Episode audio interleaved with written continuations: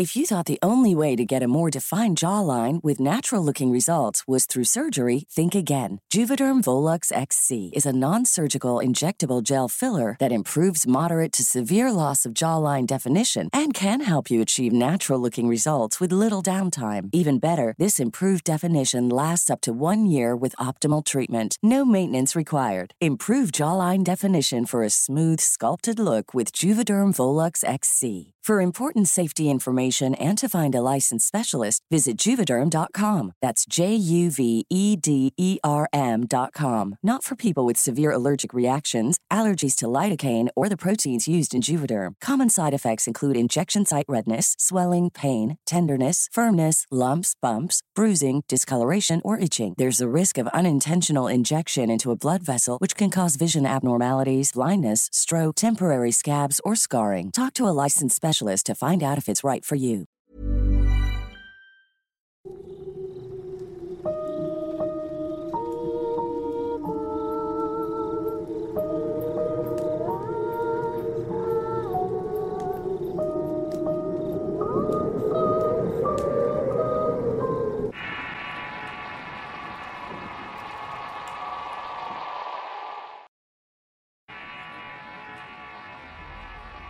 El jinete, relato basado en una experiencia anónima, adaptado por Tenebris para relatos de horror. Soy del estado de Veracruz de un municipio llamado Sochiapa, específicamente de un pueblito llamado Guadalupe Victoria, lugar donde ocurrieron los siguientes acontecimientos hace mucho tiempo.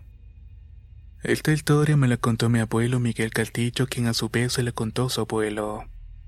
Él cuenta que por ahí del año 1830 habían dos bandos guerrilleros. A uno se los conocía como rebeldes a los otros como liberales. Ambos peleaban por sus inclinaciones políticas. Los rebeldes estaban a favor del mandato de Guadalupe Victoria, quien fue por cierto el primer presidente de México. Sin embargo, la persecución en su contra lo orilló a ir de lugar en lugar escondiéndose para proteger su vida. En esta travesía fue que llegó a nuestro pueblo, quien por cierto lleva su nombre gracias a este acontecimiento. Lo que no sabía era que el grupo armado en su contra también estaba por estas tierras. En aquel tiempo las cosas eran muy distintas como se puede suponer. Las casas eran de madera construidas con las herramientas rudimentarias que podían conseguir. Los hombres andaban a caballo y dado los conflictos armados de entonces era muy común que ellos se mataran sin ninguna preocupación. De hecho, si llegaban a encontrarse hombres de ambos grupos, era seguro que las calles se llenarían de balazos y muertos. Guadalupe Victoria se refugió en una cueva en un lugar que se le conoce como Fortín en el municipio de Comapa y Sochiapa. Los rebeldes fueron quemando iglesias, robando ganado al igual que la comida. También iban abusando de las mujeres que se encontraban a su paso. Las señoritas ya sabían que estaban en peligro cuando escuchaban que habían llegado un grupo de rebeldes. Entonces citaron a hoyos en la tierra y se metían para esconderse. Por su parte, los hombres jóvenes los golpeaban y los niños les ofrecían armas suplicando unirse a la guerrilla. En fin, fueron tiempos bastante violentos y difíciles, dice mi abuelo. Hoy en día el pueblo ya está mucho más habitado y urbanizado, pero en su época apenas podía verse unas cuantas casas, además de que los caminos apenas estaban empedrados. En ese tiempo existió y aún existe un lugar llamado Los Carriles. En ese sitio se reunían los fines de semana para hacer carreras de caballos. Cuenta mi abuelo que allí asesinaron a un líder del grupo de los rebeldes e enterraron sus restos bajo un enorme encino. La gente dice que nunca sacaron los huesos del hombre y ahí sigue lo poco que queda de él.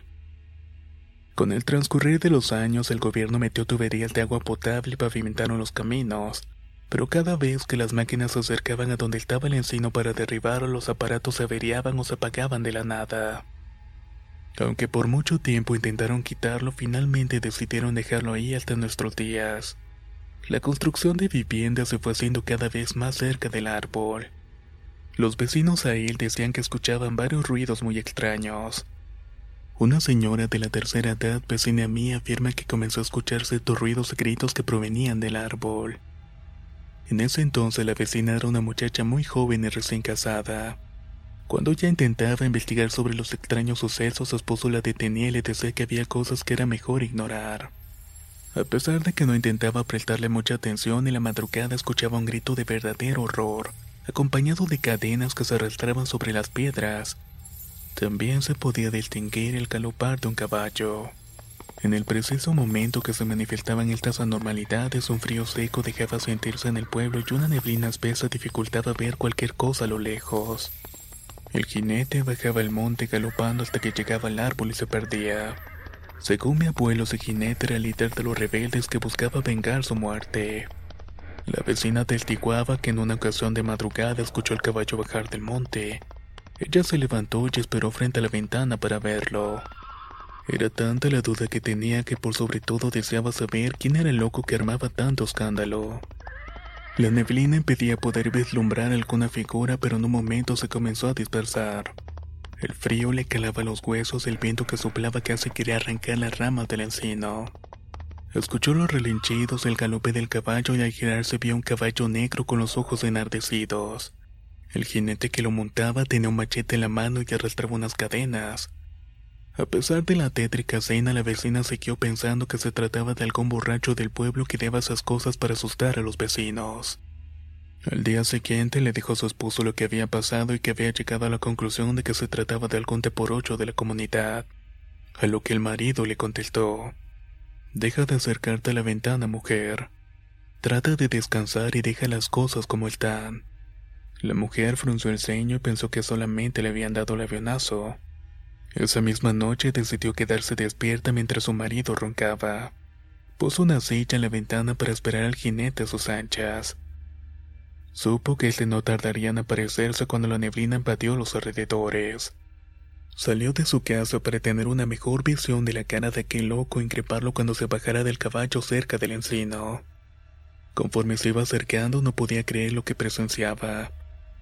El frío era tan feroz que la quijada no paró de temblarle. La violencia del vientazo azotaba las ramas del encino y vio como las raíces del árbol viejo se comenzaban a abrir. De entre los huecos salió un caballo con los ojos como fuego vivo y sobre él un jinete que tenía cadenas amarradas a su silla de montar. Notó también que llevaba un machete en una de las manos. El caballo relinchaba pero parecía que esos sonidos venían de un agonizante. Luego se levantó sobre sus patas traseras y se fue galopando. La señora se acercó más al camino pues estaba crédula de todo lo que tenía ante sus ojos. De pronto se quedó inmóvil y contuvo la respiración mientras el caballo se dirigía más allá y lo tuvo enfrente. se dio cuenta que el animal le salía un líquido viscoso del hocico. El jinete levantó el machete como para recargarlo sobre la mujer y al dar ese brusco movimiento, la cabeza se le desprendió hasta quedar colgando por un minúsculo pedazo de piel. De aquella cabeza salió una risa diabólica como disfrutando la curiosidad que llevó la mujer a aquel aterrador encuentro. Ella vio que en las cadenas que colgaban en el suelo estaban incrustadas partes de cuerpos humanos todos llenos de sangre. En ese momento la vecina soltó un grito de terror y se dejó caer al lado del camino. Cuando hizo esto, la escena desapareció y su marido se levantó de la cama y corrió por ella. La llevó a su casa en brazos y le suplicó que le dijera qué había ocurrido. Como pudo la mujer le relató a su esposo lo que acababa de ver. Le dijo que ese jinete era el difunto líder de los rebeldes que galopaban su caballo, matando a todo aquel que se encontraba en su camino de un machetazo. Era en vida hasta que unos señores se unieron para matarlo. Terminaron amarrando una cuerda del encino y otro extremo al poste. Cuando el jinete pasó por ahí se cayó del caballo y le dieron su merecido con su propio machete y para ahorrarse explicaciones lo enterraron en el mismo encino junto al animal. Aunque la historia les pudiera resultar exagerada, yo me di cuenta que era verdad porque cuando la señora lo cuenta, comienza a ponerse pálida, sus ojos se llenan de lágrimas. Todo el pueblo la creía loca, pero mi abuelo confía en el testimonio de esta mujer. Mi abuelito llegó a conocer al líder del movimiento de los rebeldes, y su nombre era Anselmo Quirino. Tenía una fama de maldito y por eso todo el mundo le temía.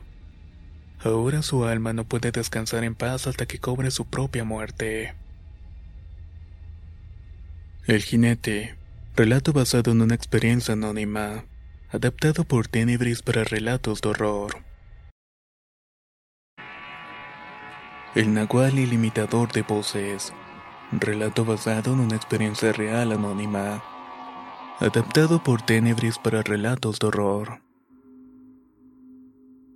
Soy originario del estado de Yucatán y esta primera experiencia ocurrió hace cuatro años. La noche transcurría con normalidad y eran aproximadamente las 12.30 de la madrugada. Me encontraba en la sala de mi casa viendo televisión. No era habitual que me quedara tan tarde, pero en esa ocasión mis padres habían salido de la ciudad. Era frecuente que ellos salieran y me dejaran solo, así que podría decirse que estaba en mi zona de confort. Todo iba normal hasta que en cierto punto escuché que los perros de la casa que colindan con el monte ladraban hacia aquella dirección. Intenté asomarme pero no pude ver nada. Mis ojos poco a poco se fueron acostumbrando a la oscuridad y así fue que pude distinguir unos ojos rojos entre la maleza. Tomé una lámpara y apunté para distinguir de qué animal se trataba y casi me doy de espaldas cuando me di cuenta que era un jaguar. Me dirigí hasta el armario donde mi papá guardaba sus armas y tomé un rifle para dispararle sin intención de herirlo. Mi propósito era que si lanzaba un disparo cerca de él, lógicamente el animal se asustaría y volvería a internarse entre los árboles. Así lo hice, pero por alguna razón los disparos se desviaban en direcciones muy distintas. Pensé que lo mejor sería dejar el felino en paz y quedarme en mi casa para garantizar mi seguridad. Volví a prender el televisor y luego de unos minutos escuché que alguien saltaba la albarranda de mi casa. Me asomé para investigar qué estaba ocurriendo, pero no había nadie. Fue aquí cuando en cuestión de segundos comencé a vivir un auténtico infierno. Oí con nitidez lo que parecía ser unas caras que intentaban rasgar la puerta de metal. El sonido era tan horrible como el de las cazuelas cuando las tallas con fibras metálicas. Me asomé por una de las ventanas para ver qué era lo que provocaba ese horrible ruido y pude darme cuenta que era el jaguar. El animal estaba en mi porche y al asomarme él también volteó a verme. No puedo describir con palabras el miedo que se apoderó de cada parte de mi cuerpo. Parecía que el jaguar podía percatarse de mi estado porque inmediatamente empezó a dar un zarpazo a la puerta. No pude reaccionar muy bien ante la situación. Pensé en gritar para de esa manera alejarlo, pero al parecer esto lo alteró más. Se subió a la albarranda y de ahí dio un salto hacia el techo de mi casa. Pude escuchar sus pisadas y de esa manera me percataba de su ubicación. En este punto las cosas se pusieron más raras ya que de la nada sentí un sueño incontenible. Hacía grandes esfuerzos por mantenerme con los ojos abiertos y no caer rendido. De inmediato llegaron a mi mente varias historias que había escuchado en donde los animales adormecen a sus víctimas antes de atacarlas. Me dirigí por una de las ventanas con la intención de verlo y calcular si podía dispararle, pero cuando me asomé me di cuenta que el jaguar ya estaba viéndome a mí. Ninguno de los dos bajó la mirada, pero tampoco alguno se movió. Yo fui el primero en reaccionar para alcanzar el rifle, Spring is my favorite time to start a new workout routine. With the weather warming up, it feels easier to get into the rhythm of things. Whether you have 20 minutes or an hour for a Pilates class or outdoor guided walk, Peloton has everything you need to help you get going. Get a head start on summer with Peloton at onepeloton.com.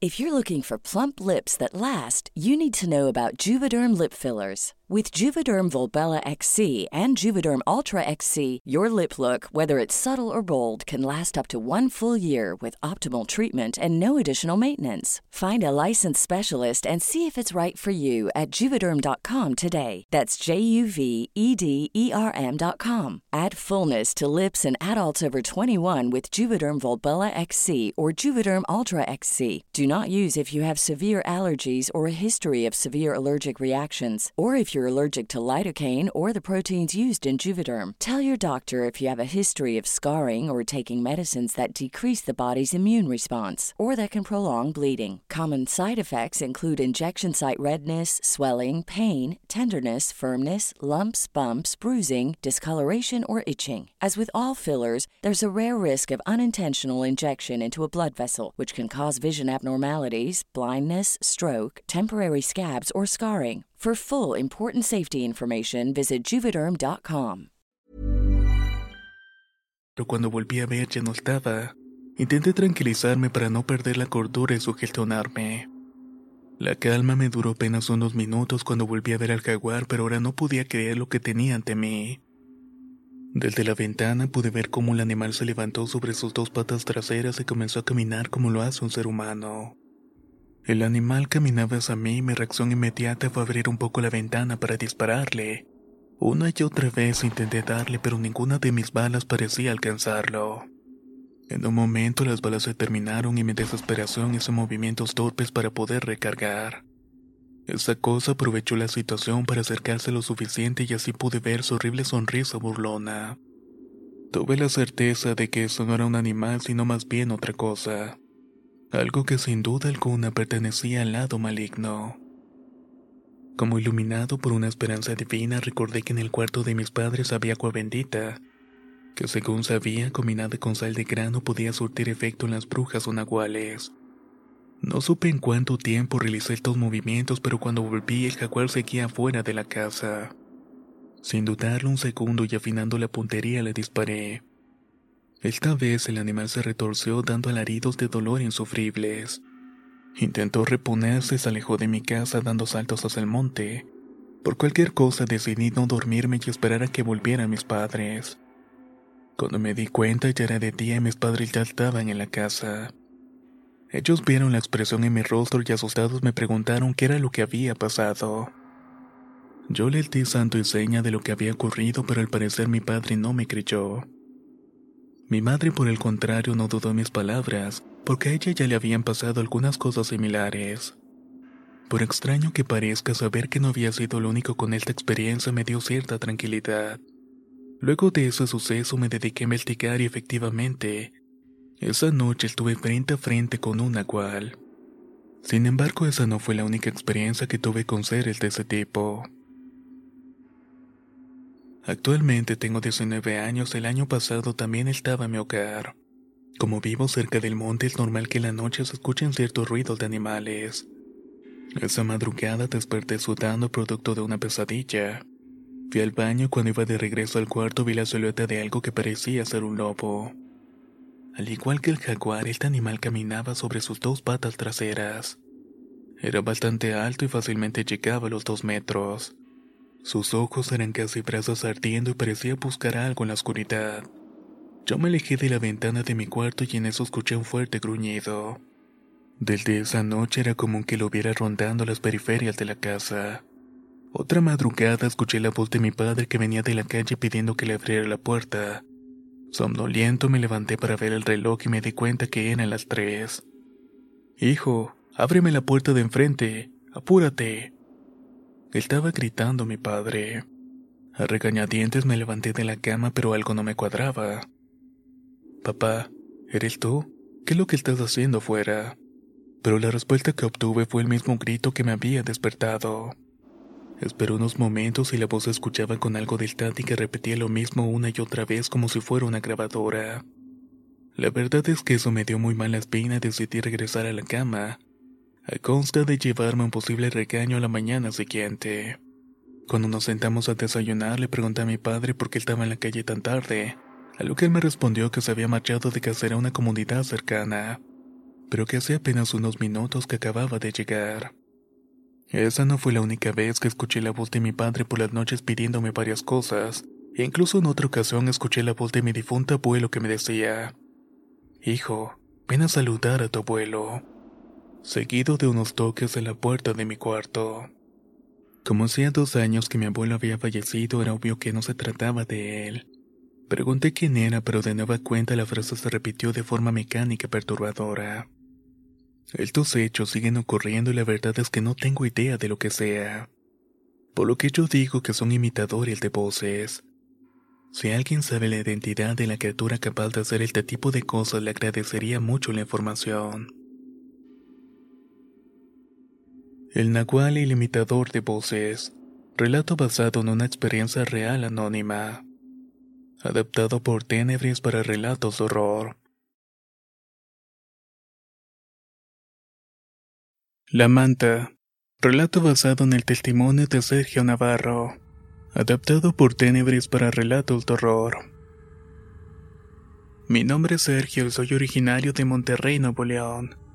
Hoy en día cuento con 45 años de edad y mi historia no es muy larga que digamos. Tampoco tiene que ver mucho con el terror, sino con los mundos dimensionales, paralelos o los llamados agujeros de gusanos en el tiempo. El suceso ocurrió cuando tenía alrededor de 25 años. Por aquel entonces estaba en pleno apogeo la crisis del 96 y del 97, gracias a las malas decisiones del expresidente Salinas de Gortari. Las condiciones en las que vivíamos no eran nada gratas en el ámbito económico.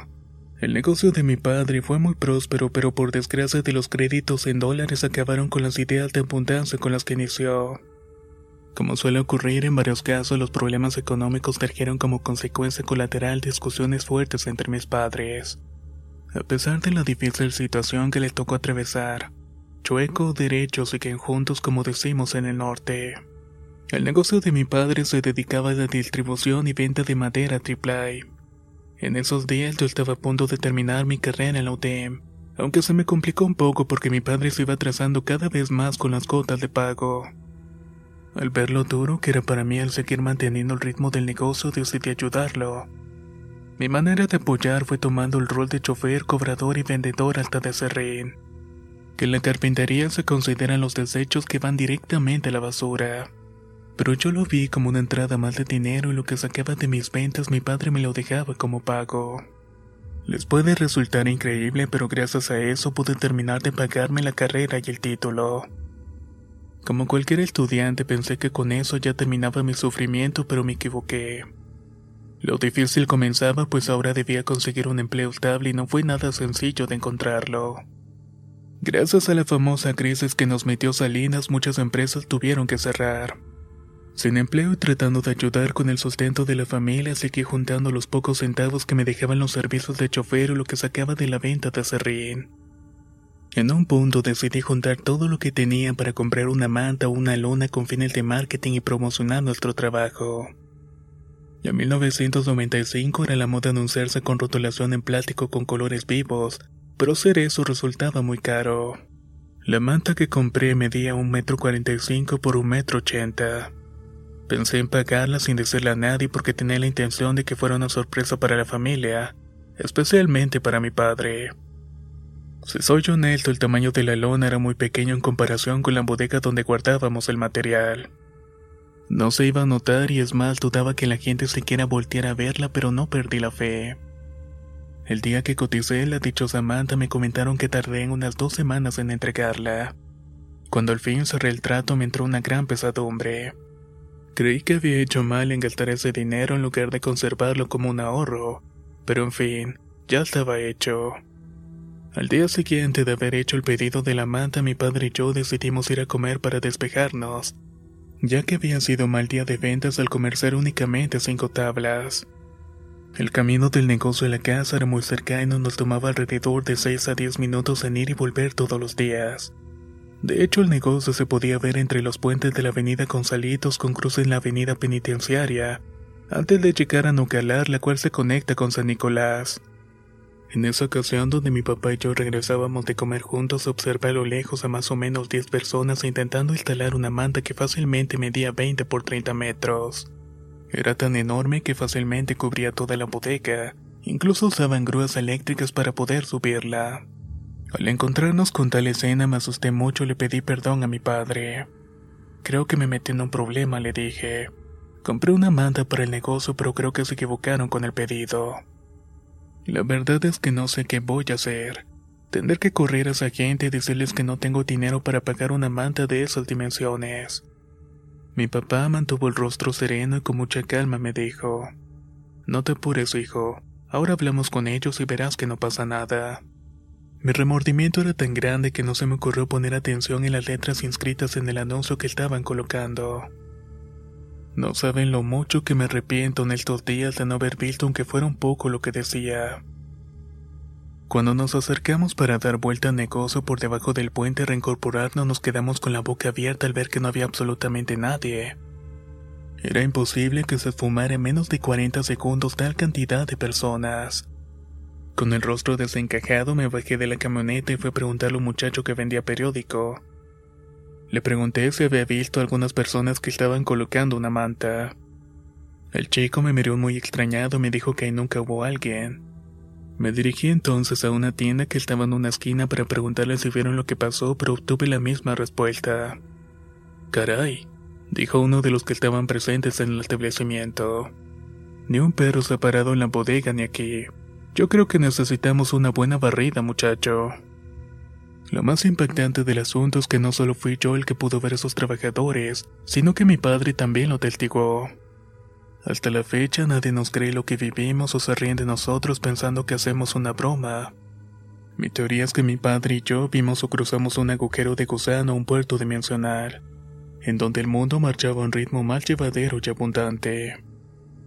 Aún así, pienso que es mejor no desear lo que no se tiene porque si le soy sincero, prefiero vivir como estoy. Otra de mis teorías es que lo que vimos fueron ángeles, Ángeles que bajaron de las alturas para darnos fe a mi padre y a mí para seguir la lucha del día a día. Pudiera ser que Dios abrió un portal de esperanza para que recuperáramos la motivación de salir adelante.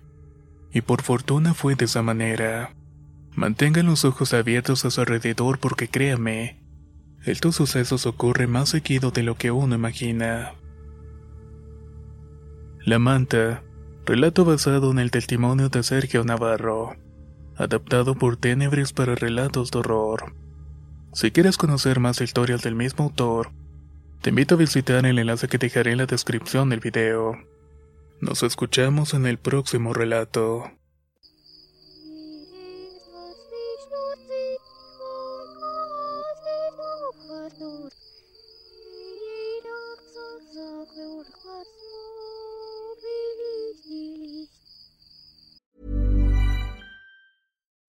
Would you like to look five years younger? In a clinical study, people that had volume added with Juvederm Voluma XC in the cheeks perceived themselves as looking five years younger at six months after treatment. Look younger, feel like you. Add volume for lift and contour in the cheeks with Juvederm Voluma XC. Reverse signs of aging by adding volume to smooth laugh lines with Juvederm Volure XC. For important safety information and to find a licensed specialist, visit juvederm.com. That's J U V E D E R M.com. Not for people with severe allergic reactions, allergies to lidocaine, or the proteins used in Juvederm. Common side effects include injection site redness, swelling, pain, tenderness, firmness, lumps, bumps, bruising, discoloration, or itching. There's a risk of unintentional injection into a blood vessel, which can cause vision abnormalities, blindness, stroke, temporary scabs, or scarring. Talk to a licensed specialist to find out if it's right for you.